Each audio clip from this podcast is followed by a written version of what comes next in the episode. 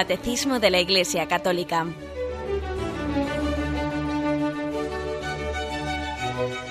Un programa dirigido por Monseñor José Ignacio Munilla, Obispo de San Sebastián.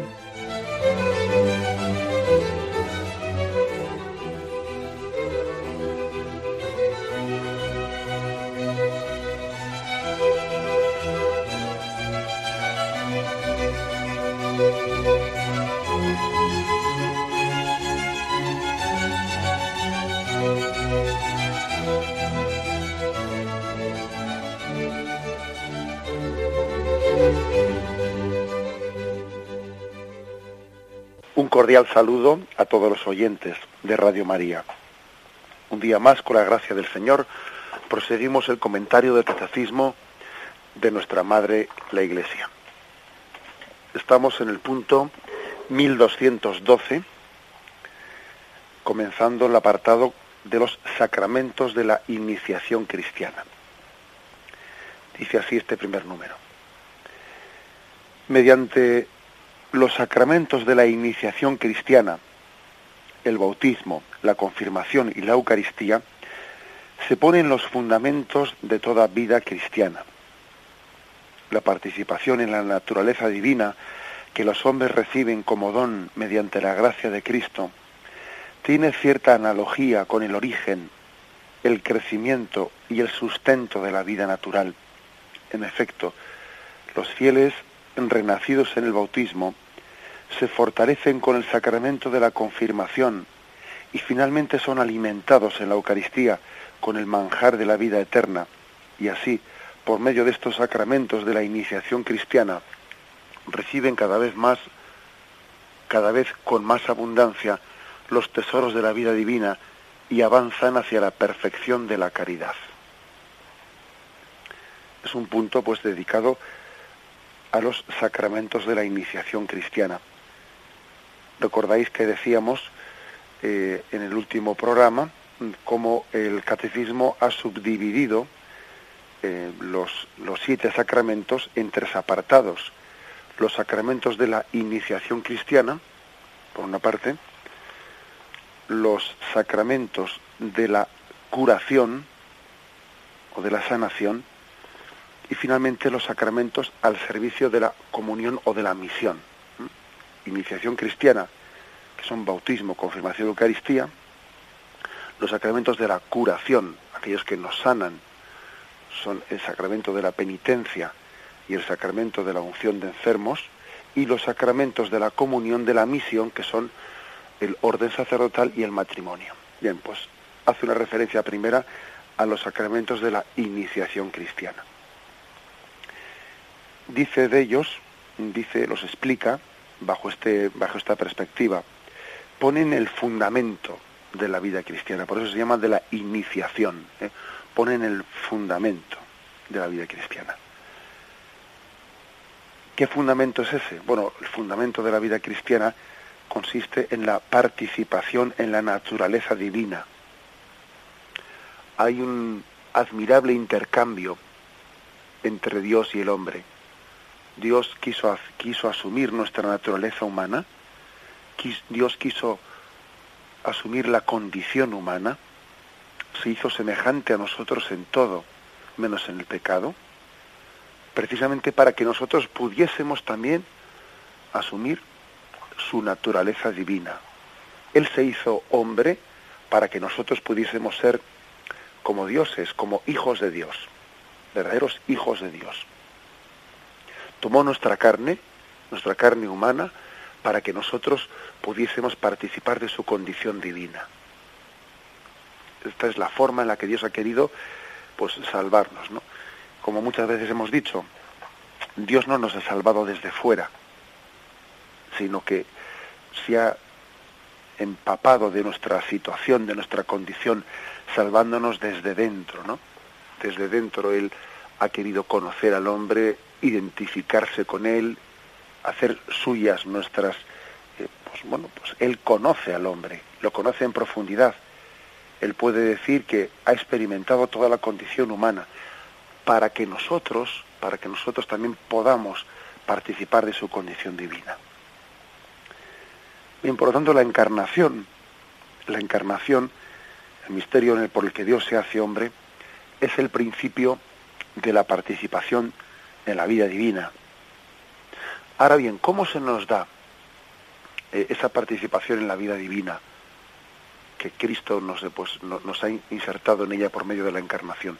Se nos da por medio de los sacramentos de la iniciación cristiana, por medio de los sacramentos. Dice aquí participación en la naturaleza divina, que es lógicamente un don de la gracia de Cristo, un don de iniciativa suya, o sea, Él, por puro amor, por pura misericordia, vino a nosotros, se insertó en nuestra naturaleza y en nuestra historia humana. La encarnación de Cristo es como un puente, como un puente que une la orilla de la divinidad y la humanidad.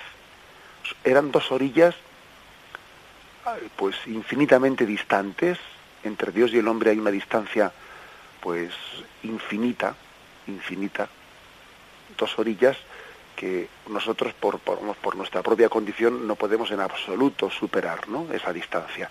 Bien, pues es Dios el, por pura misericordia, por puro don, el que ha trazado un puente que une las dos orillas. Y ese puente que une la, orilla de la divinidad y la humanidad es la, eh, es la humanidad de Jesucristo. Por la encarnación, la humanidad, la condición humana de Jesús es la que traza un puente entre, entre Dios y los hombres. Por ese puente Dios pasa a nosotros y por ese mismo puente nosotros podemos pasar a Dios. Tenemos que tener pues una, una gran devoción ¿no? a la encarnación y al misterio por el que Dios se hace hombre. Bien, pero ese don, ese don se nos da a través de los sacramentos, o sea, ahora mismo en la economía actual de salvación son los sacramentos, la forma del conducto por el que Dios nos da a participar de su condición divina. Nos permite pasar, ¿no? a ese otro lado de, por ese puente de la humanidad de Cristo, nos permite pasar y hacernos partícipes de la condición divina. Bueno, pues explicado esto, explicado esto, se hace como una analogía, ¿eh? una comparación. Porque, claro, nosotros no, no, no, pensemos que lo de participar de la vida divina es, eh, pues, algo puntual, puntual, o sea que en un momento determinado se nos da una cosa que, que el momento que lo hemos recibido ya está concluida. No, hay un dinamismo, un dinamismo de la vida divina. La vida divina también está sometida a crecimiento, como también explicábamos ayer, ¿no? Está sometida a crecimiento igual que pasa con la vida humana, con la vida biológica. En la vida biológica, pues hay un nacer, crecer y morir. En la vida divina también hay un nacer, crecer y no morir, sino fundirse y unirse con Dios en la vida eterna. Hay un dinamismo en la vida divina. Esto muchas veces lo, olvidamos, ¿no? Y, por desgracia, de aquí se derivan muchos males. ¿Cuántos cristianos hay que se piensan que yo ya soy cristiano y por lo tanto bueno, pues yo no tengo que avanzar ahí más. Pues claro que tenemos que avanzar, ¿no? De la misma manera que, todos sabemos que, que, la vida física hay que cuidarla, preservarla de enfermedades, eh, alimentarla, etcétera, pues también la vida divina está sometida a ese crecimiento, a esos peligros de los cuales hay que preservarse. La vida divina también tiene un dinamismo de crecimiento, de crecimiento. Bueno, pues esa vida divina en, este ejemplo o, en, esta, en esta metáfora de los sacramentos de la iniciación cristiana, dice que tiene tres aspectos. En el, el nacer, crecer y ser sustentado. El bautismo es al nacimiento, como la confirmación es al crecimiento, como la Eucaristía es al alimento. Esta es la, pues, pues, la metáfora que se utiliza para hablar de los sacramentos de la iniciación cristiana. El bautismo es al nacimiento, como la confirmación es al crecimiento, cómo la Eucaristía es al alimento. Son tres, mm, tres aspectos que expresan lo que es la vida divina en un desarrollo, en un en, una dinámica, perdón, en un dinamismo de la vida espiritual, la vida divina en nosotros. Lo explicamos un poquito más despacio. Dice aquí en este, en este punto que hemos leído que los fieles renacidos en el bautismo se fortalecen en el sacramento de la afirmación, de la confirmación y finalmente son alimentados en la Eucaristía con el manjar de la vida eterna. Y así, por medio de estos sacramentos de la iniciación cristiana, reciben cada vez con más abundancia los tesoros de la vida divina y avanzan hacia la perfección de la caridad. Bueno, pues esta es, esta es verdaderamente una, una buena definición ¿eh? de lo que son los sacramentos de la iniciación cristiana. Yo los resumiría, los resumiría con, con un término que es los sacramentos nos insertan, nos injertan, mejor dicho, ¿eh? nos injertan en la vida divina. El bautismo es un injerto. Uno nace a una vida nueva que antes no tenía. Hay un injerto, estamos participando en la vida, en la vida de hijos de Dios, esa vida que existe entre el Padre y el Hijo, esa relación de amor mutuo que existe entre el Padre y el Hijo, nosotros nacemos a ella, o sea, somos injertados, como se injerta eh, pues, pues un esqueje en un árbol y participa de la vida de ese árbol, ¿no? Nosotros también participamos de la relación entre el Padre y el Hijo por el bautismo, porque somos injertados como un esqueje en ese, en ese tronco, en la relación pues paterno-filial que tienen entre el Padre y Jesucristo. Ahí nacemos. Pero claro, si el injerto, si el injerto ha aprendido o no ha aprendido, sería se dice, no, este injerto no ha aprendido, eh, o sea, no, no, ha cogido fuerza. Pues sí, si el injerto ha aprendido, tiene que ir creciendo. Bueno, pues ese es el sacramento de la confirmación. El sacramento de la confirmación está llamado, es una continua llamada al Espíritu Santo, una petición al Espíritu Santo para que Él lleve a su término la obra que ha comenzado en el bautismo. Es darnos el don del Espíritu Santo para crecer.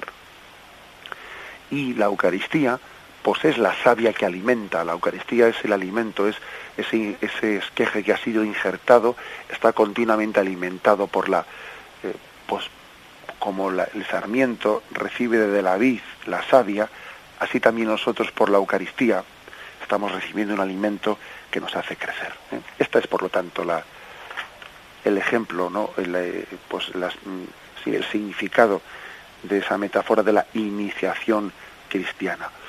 El bautismo es al nacimiento, lo que la confirmación es al crecimiento, lo que también la Eucaristía es al alimento. Tres aspectos por los que em, se nos hacen, se nos comunica la participación en la condición divina. Dios se hizo hombre para que nosotros podamos participar de, la, de su condición divina. Bien, este es el primer punto que hoy explicamos. Hacemos un momento de reflexión antes de continuar.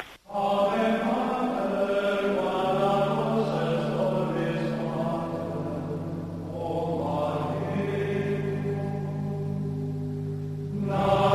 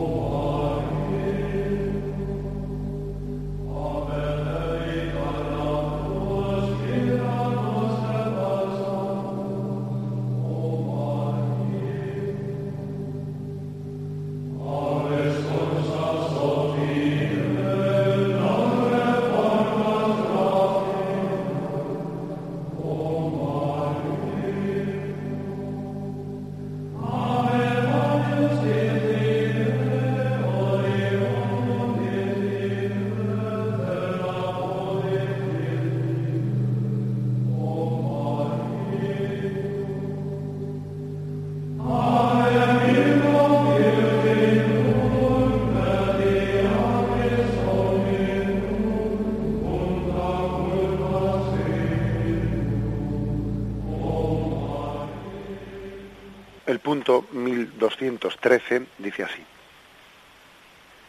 El santo bautismo es el fundamento de toda la vida cristiana, el pórtico de la vida en el Espíritu y la puerta que abre el acceso a los otros sacramentos.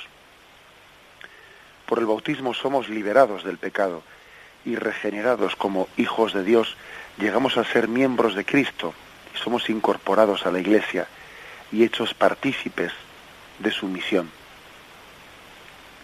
El bautismo es el sacramento del nuevo nacimiento por el agua y la palabra.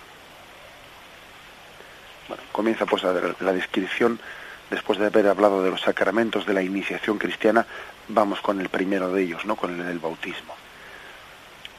Dice tres definiciones de él, fundamento de la vida cristiana, pórtico de la vida en el espíritu y puerta que abre el acceso a los otros sacramentos. ¿eh? Tres definiciones así breves y escuetas no se dan de este, de este sacramento. La última de ellas la, entendemos fácilmente, no la de puerta de que abre el acceso a los otros sacramentos. No, no se pueden recibir los demás sacramentos sin haber sido previamente bautizado.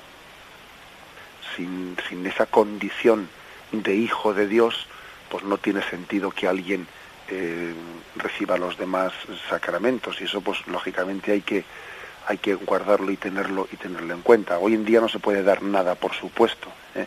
Recuerdo que recientemente, estando en, en Roncesvalles, que es el lugar eh, por el que entra en España pues el, el, camino de Santiago, el camino más tradicional, no el camino francés que se llama, pues allí se suele celebrar una misa de los peregrinos una misa la que hermosísima, a la que suelen acudir todos los peregrinos, que, que bien sea que comienzan desde allí el, el, camino, o bien sea que vienen también desde, desde el extranjero, ¿no?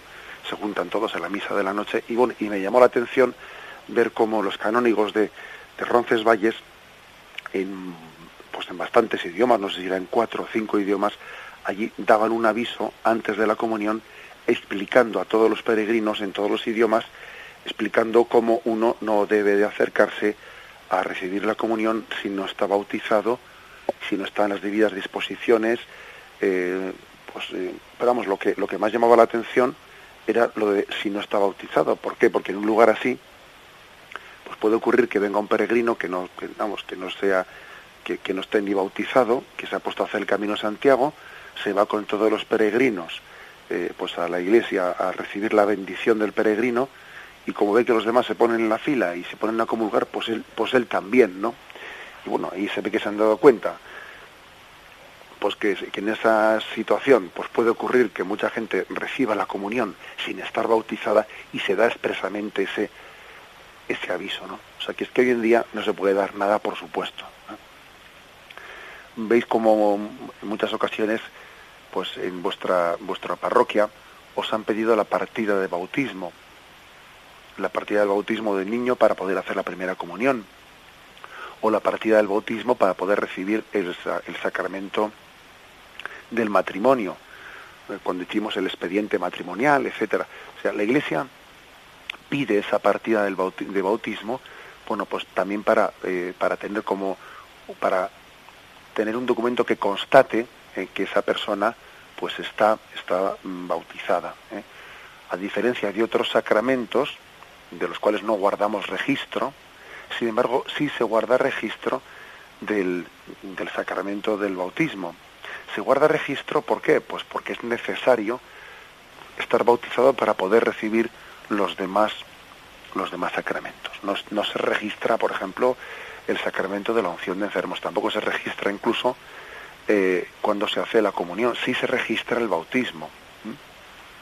Se registra el bautismo porque, como dice aquí, es un sacramento puerta, puerta de los demás sacramentos.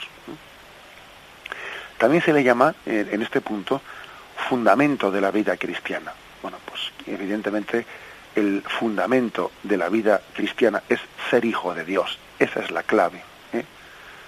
La clave de nuestra vida cristiana es esa. Ahí está dicho todo.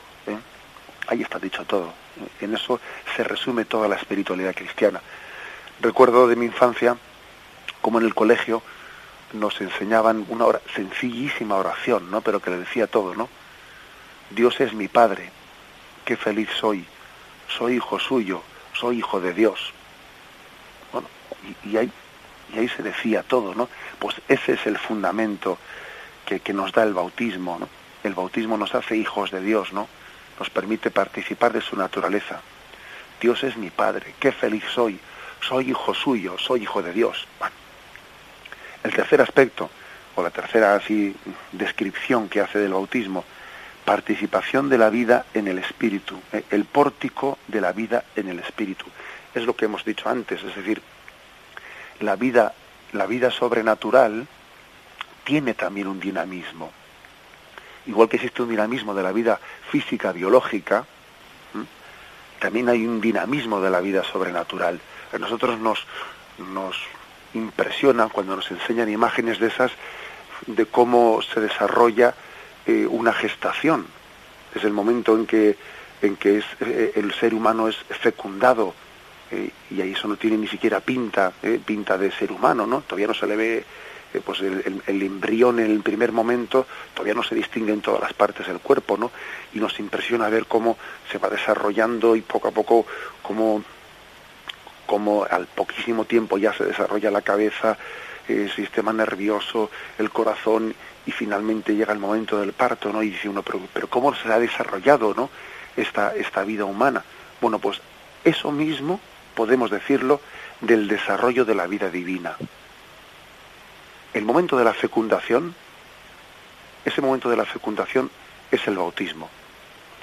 Igual que la, vida, mm, biológica comenzó por la fecundación, el embrión es el momento en el que el espermatozoide fecunda el óvulo, bueno, pues eso ocurre en la vida divina en el bautismo. El bautismo es el momento en el que comienza la vida divina, pero la vida divina tiene que irse desarrollando hasta finalmente formar en nosotros la plenitud de la imagen de Cristo. Y cuando ya la imagen de Cristo, el hombre nuevo, está formado, está plenamente formado, entonces viene el parto para la vida eterna un ejemplo de, comparación, ¿eh? un ejemplo de comparación, pero que nos puede ayudar a entender por qué dice aquí esto de que el bautismo es el pórtico de la vida en el Espíritu. Pues porque tiene un pórtico que luego posteriormente debe de ser desarrollado, planificado, etcétera, etcétera. ¿eh? Hecha esta triple explicación, da más, damos, entra en mayor, mayor detalle. ¿no? Por el bautismo dice, somos liberados del pecado y regenerados como hijos de Dios. Llegamos a ser miembros de Cristo y somos incorporados a la Iglesia y hechos partícipes de su misión. Aquí se está como resumiendo cuáles son las finalidades del pecado. ¿no? La primera dice, liberados del pecado el sacramento del bautismo es un sacramento de liberación que rompe las cadenas. Aquel que, es bautizado es liberado. El, sacramento del bautismo es, no olvidemos que después al sacramento de la penitencia, de la confesión, se le llama el segundo bautismo, ¿eh? Porque el primer bautismo, el primer sacramento por el que recibimos la liberación del pecado es el bautismo y el mismo momento en que somos liberados del pecado, somos regenerados como hijos de Dios. Las dos cosas son, podríamos decir, como la cara y la cruz de una misma realidad, ¿no? Que es la dimensión que se llama siempre en teología sanante y la dimensión elevante. Se nos sana del pecado y se nos eleva a una vida divina. Es como la cara y la cruz, porque claro, uno no puede ser elevado si no es sanado. ¿Mm? Pero, pero claro, pero las dos cosas se dan en el mismo bautismo. La dimensión sanante y la dimensión elevante. Dios nos sana, pero no solo nos sana, hace mucho más que sanarnos. Porque Dios podía sanarnos del pecado y dejarnos eh, al nivel al que estamos. Pero es que no solo nos sana, sino que nos eleva a la condición divina, a participar de la, de la filiación divina. es como más, ¿no? Es más el ser elevado a la condición divina que el ser sanado. Ahora, es necesario ser sanado para ser elevado a la condición divina.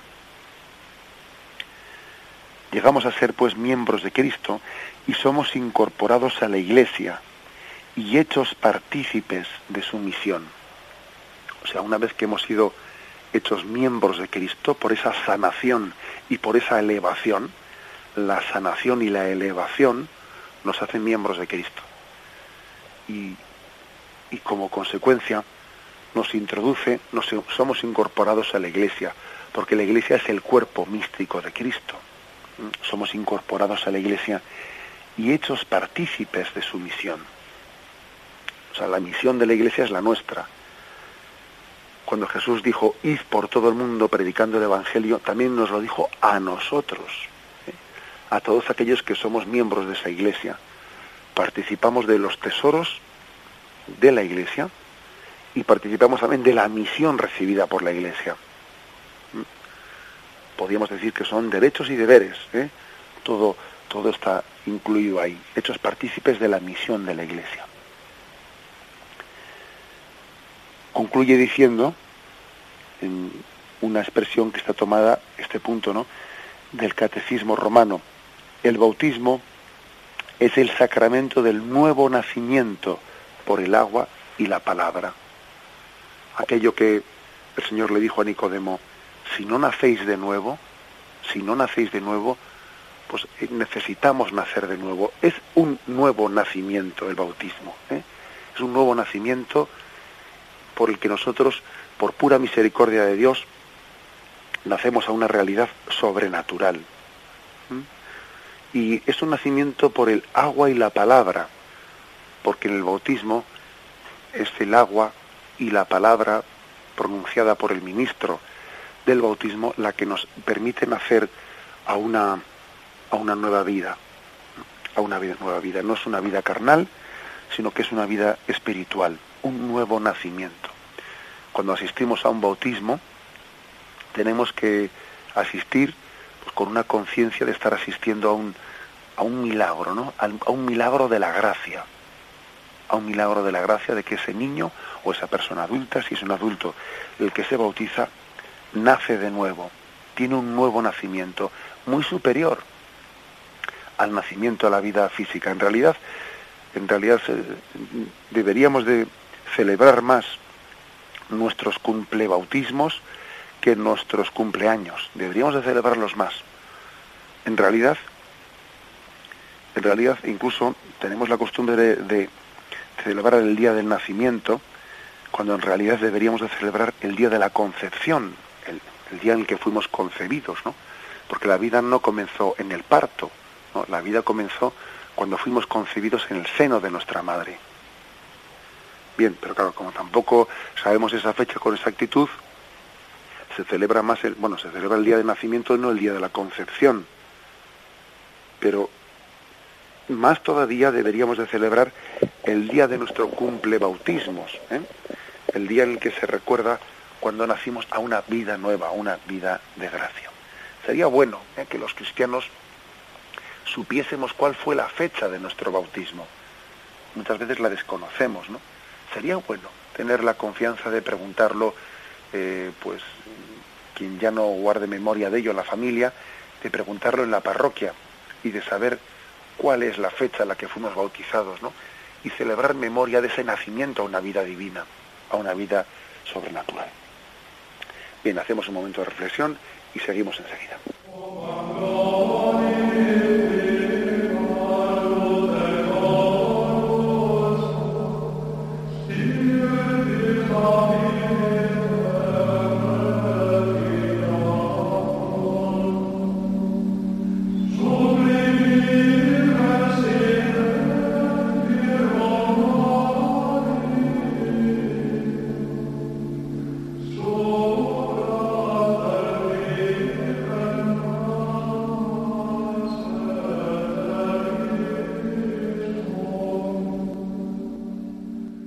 De aquí el catecismo hace como una, un apartado que lo titula El nombre de este sacramento, ¿eh? de dónde viene el nombre de bautismo. Este sacramento recibe el nombre de bautismo en razón del carácter del rito central mediante el que se celebra. Bautizar, baptizein en griego, significa sumergir, introducir dentro del agua. La inmersión en el agua simboliza el acto de sepultar al catecúmeno en la muerte de Cristo, de donde sale por la resurrección con él, como nueva criatura. Bien, este es el punto 1214 que he leído. Es una, cosa interesante que sepamos que, que, la palabra bautismo significa sumergir en el agua. Sumergir en el agua. Inmersión, es como una inmersión dentro del agua.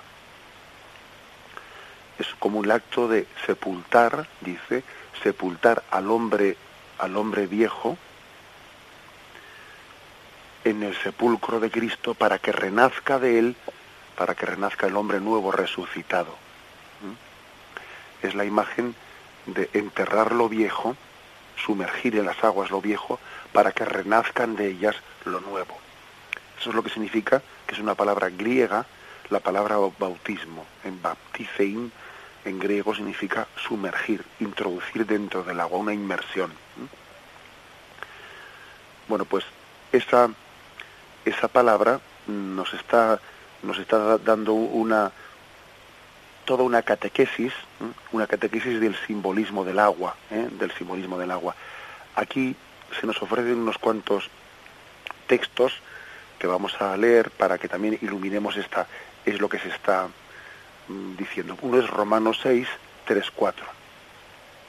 ¿O es que ignoráis que cuantos fuimos bautizados en Cristo Jesús, fuimos bautizados en su muerte? Fuimos pues con él sepultados por el bautismo en la muerte, a fin de que, al igual que Cristo fue resucitado de entre los muertos por medio de la gloria del Padre, así también nosotros vivamos una vida nueva.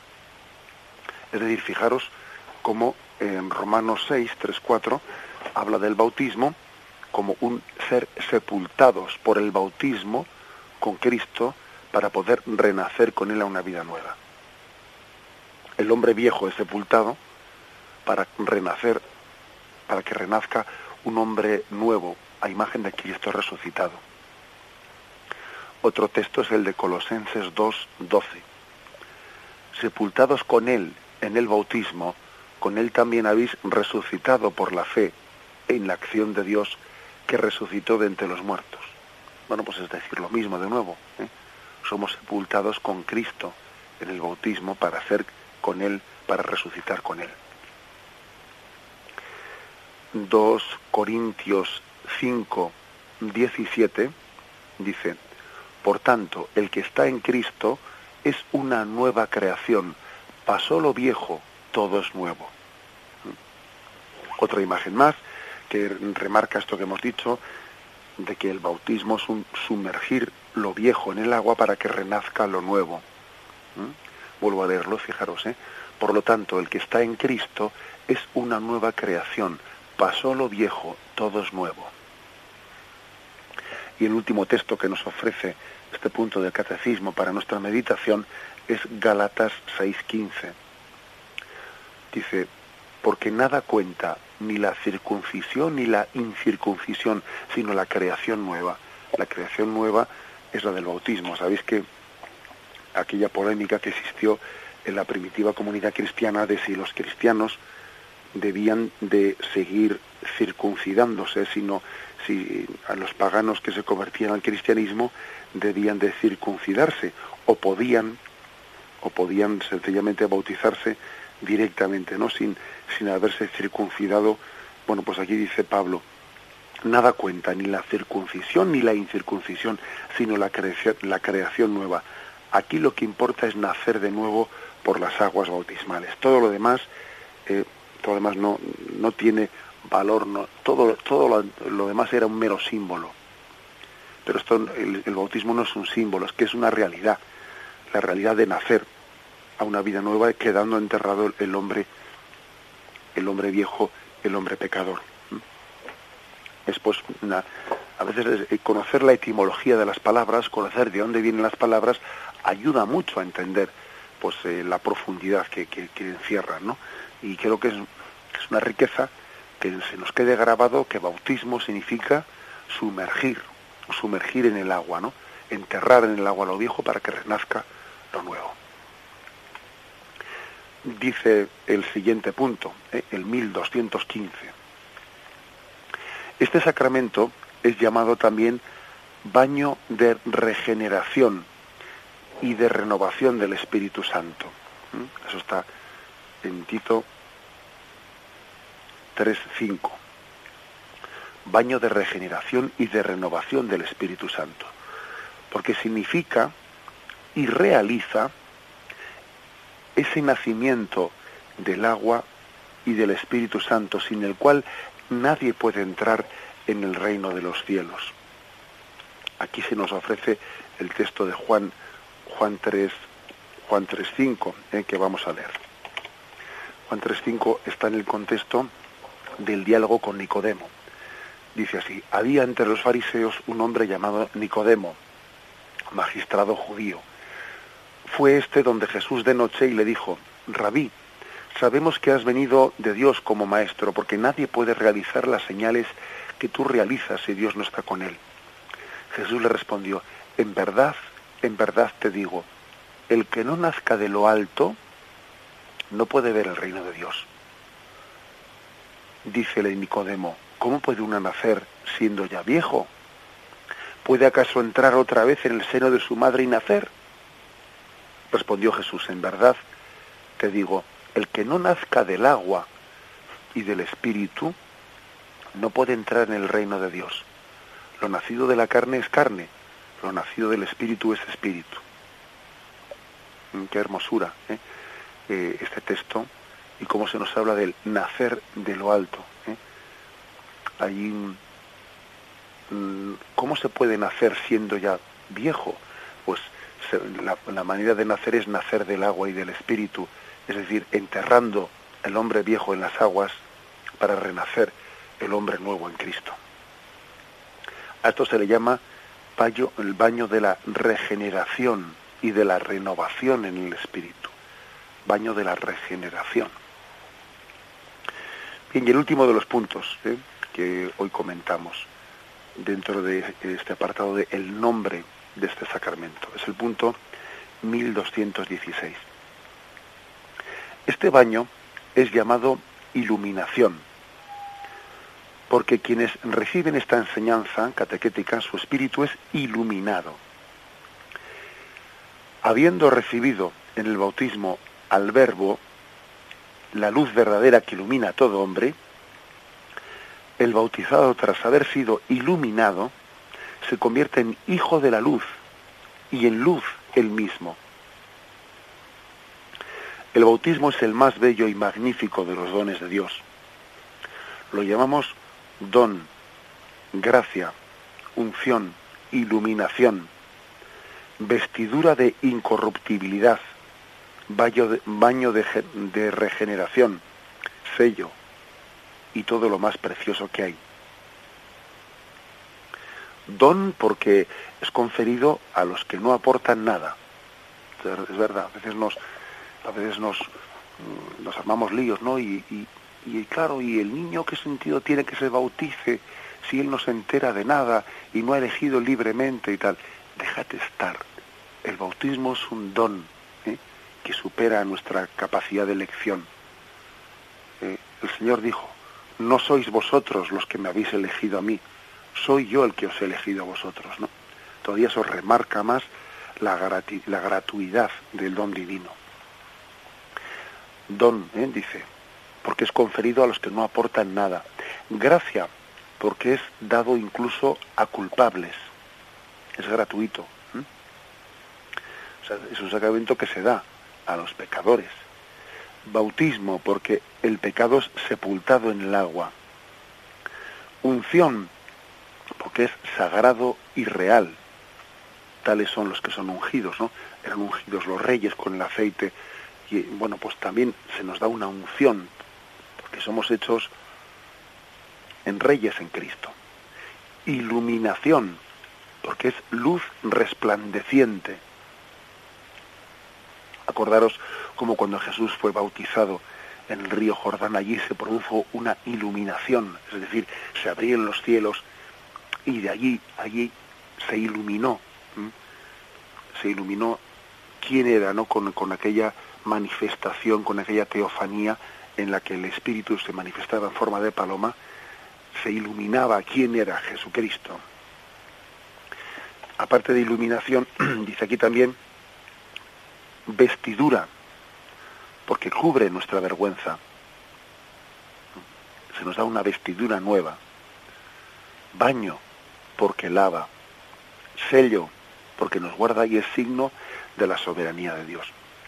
Todos estos puntos eh, están aquí citados en un texto de San Gregorio Nacianceno, un padre de los primeros siglos de la Iglesia, cuya cita ha incluido aquí el catecismo pues para, para entender, para iluminar por qué, ¿no? ¿Por qué se le da este nombre este nombre al, bautismo? Eh? Fijaros que repaso los nombres que ha puesto, que son don, disculpad, don, gracia, bautismo, unción, iluminación, vestidura, baño, sello.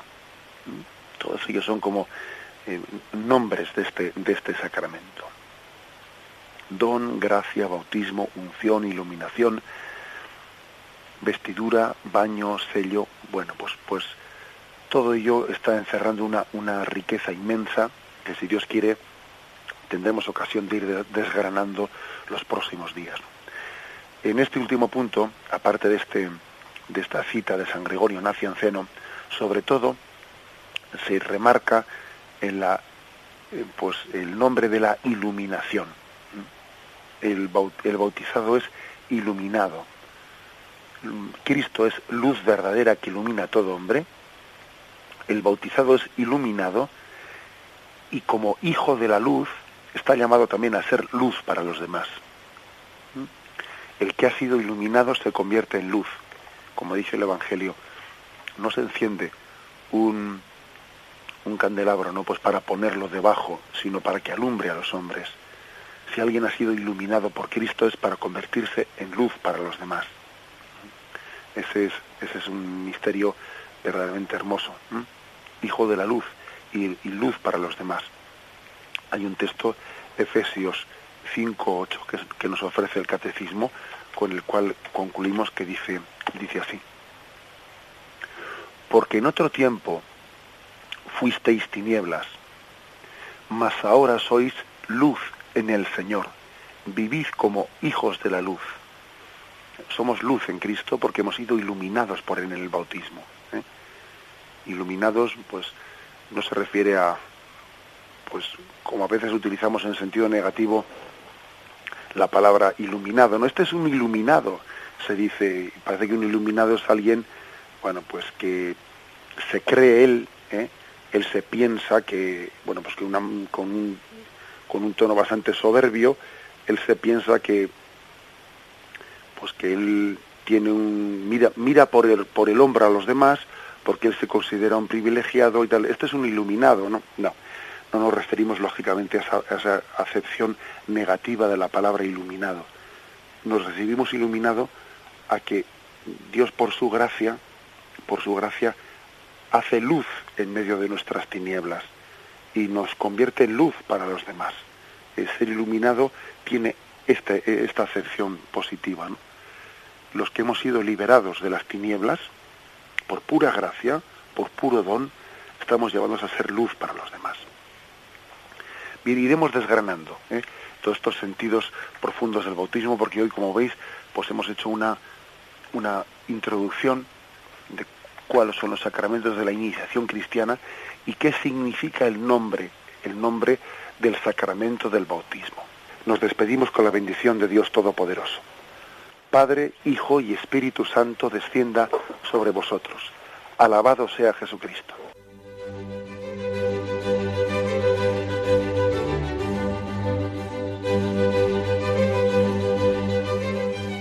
Finaliza el Catecismo de la Iglesia Católica, un programa dirigido por Monseñor José Ignacio Munilla, Obispo de San Sebastián.